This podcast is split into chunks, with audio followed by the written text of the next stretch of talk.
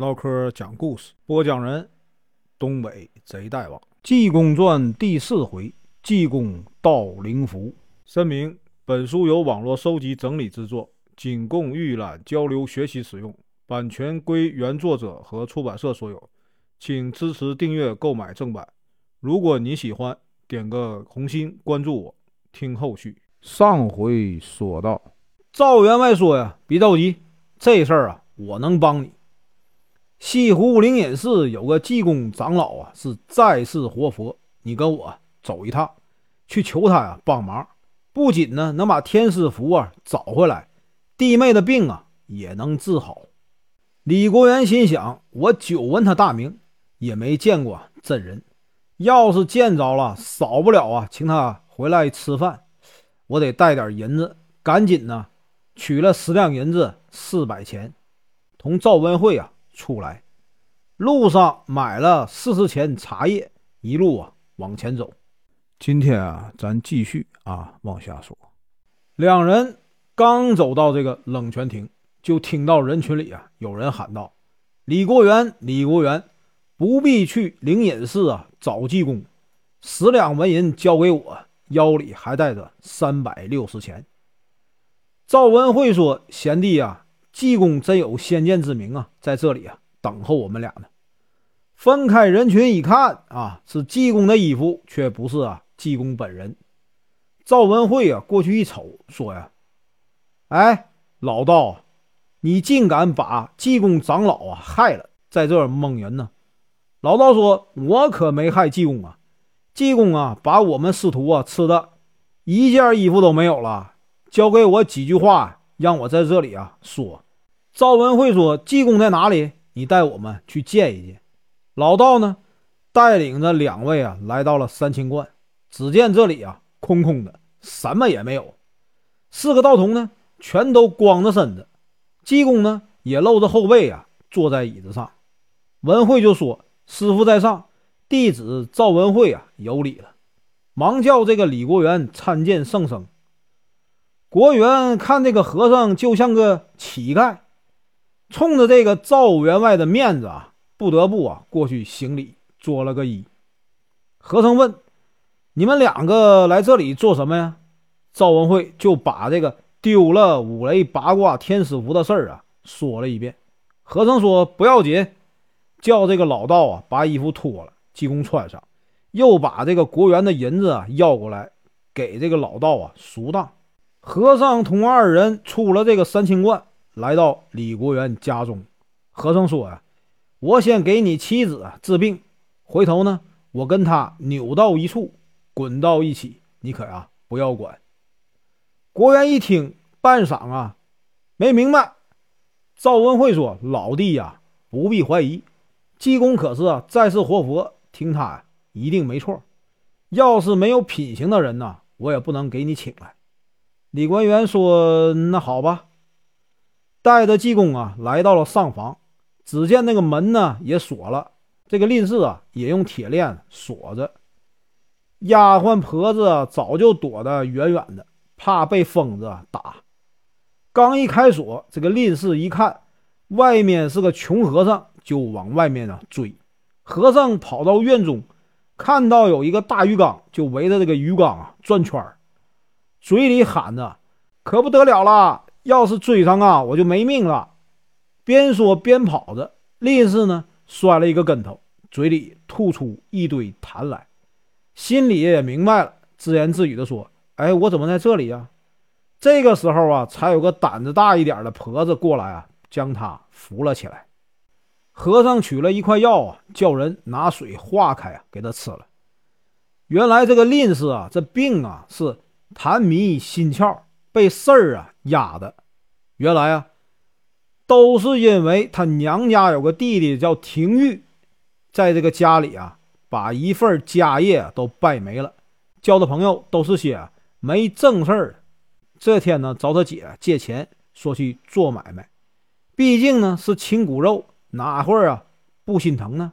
于是啊，这个林氏瞒着丈夫啊，给他几百两银子。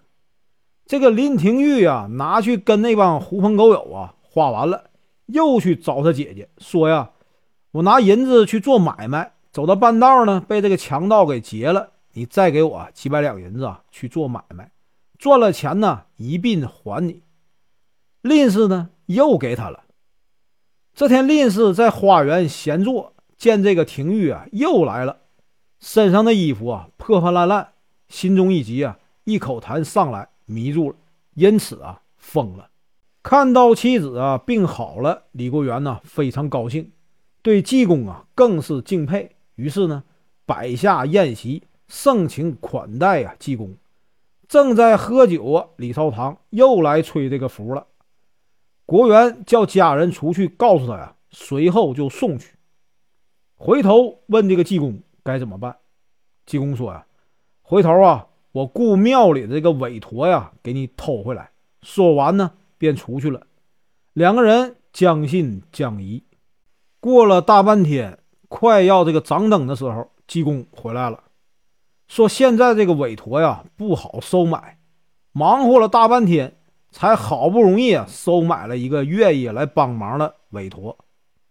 李国元忙问这个韦陀呀什么时候能来？济公说：“等咱们吃完饭呢，摆好桌子，我一叫啊他就来。”饭后啊，这个国元便吩咐摆这个供桌，一切都准备就绪了。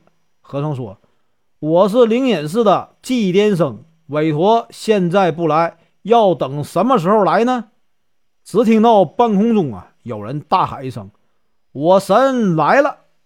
而实际上呢，这只是一个呀，擅长劫富济贫的飞贼啊，叫赵斌，是这个济公的徒弟，也是啊，今天晚上雇来的托儿。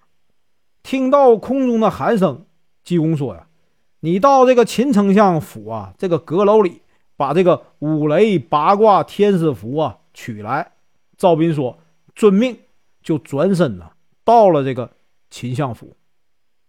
丞相府非常大，赵斌呢也不知道哪个是这个阁楼，就挨个房间搜索，结果呢发现有人呢正在密谋杀人，于是呢一路跟随，来到了另一座院里头。就见这个杀手啊，提刀进去了，捅破了窗户纸，往里一看，里面呢，一位公子啊正在读书，一个老仆人呢在边上伺候。这时候，杀手把刀往桌上一放，问道：“你们两个抓紧说明来历啊，不然我现在就杀了你们。”这主仆二人立刻就跪下求饶。仔细一看，原来。读书的是小主人呐，徐志平，原籍啊建安县人士，老爹啊叫徐占奎，跟这个秦府的啊花园总管呐叫韩殿九是这个知己之交。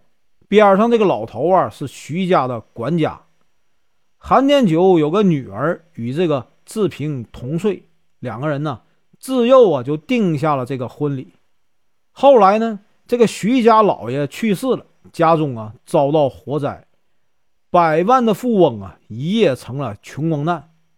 这主仆二人来这里啊投亲，结果呢，这个韩店员啊嫌贫爱富，见二人呢衣服破旧，就想啊回亲。表面上收留二人呢，并让这个志平在这个花园读书，暗地里呢却起了杀心。这壮士一听，原来这样啊！我实在是不知道情况，便从这个怀中啊掏出刚才这个韩店员给的辛苦费啊，交给了两个人。你们俩呀，赶紧逃命吧，找个地方好好读书，求个功名啊，省得他们再来害你们。赵斌呢，在外边一听说呀，这事儿啊办得好，他是个直性子，忘了自己偷听。竟喊了出来。那壮士一听有人说话，出来照准那个赵斌呢，就是一刀。赵斌呢，用菜刀啊相还，两个人呢打了几个回合。赵斌顿觉得奇怪，心想啊，这两个人刀法怎么会一样呢？急忙喊停，互报了姓名。这下可好啊，原来这个壮士啊，正是赵斌父亲的徒弟，叫尹世雄。自幼一起练武长大的兄弟啊，这次来就是来找啊赵斌母子的，因为生病被这个韩店员救下，才有了今天呢要替韩店员杀人的事情。赵斌也把呀来偷这个五雷八卦天师符的经过呀说了。尹世雄说：“你今天呢，幸亏遇到了我，不然呢，你都不一定能找到天师符啊在哪里。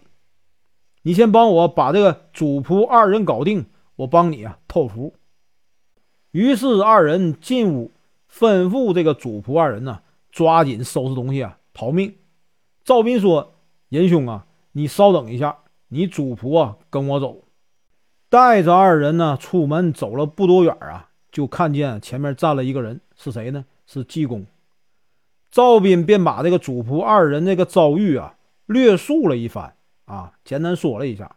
济公说：“好啊，我就是为这个事儿来的。这两个人呢，交给我了，你赶紧呢给我办正事儿去。”徐志平一瞧是个穷和尚，连忙问道：“这位大师怎么称呼啊？”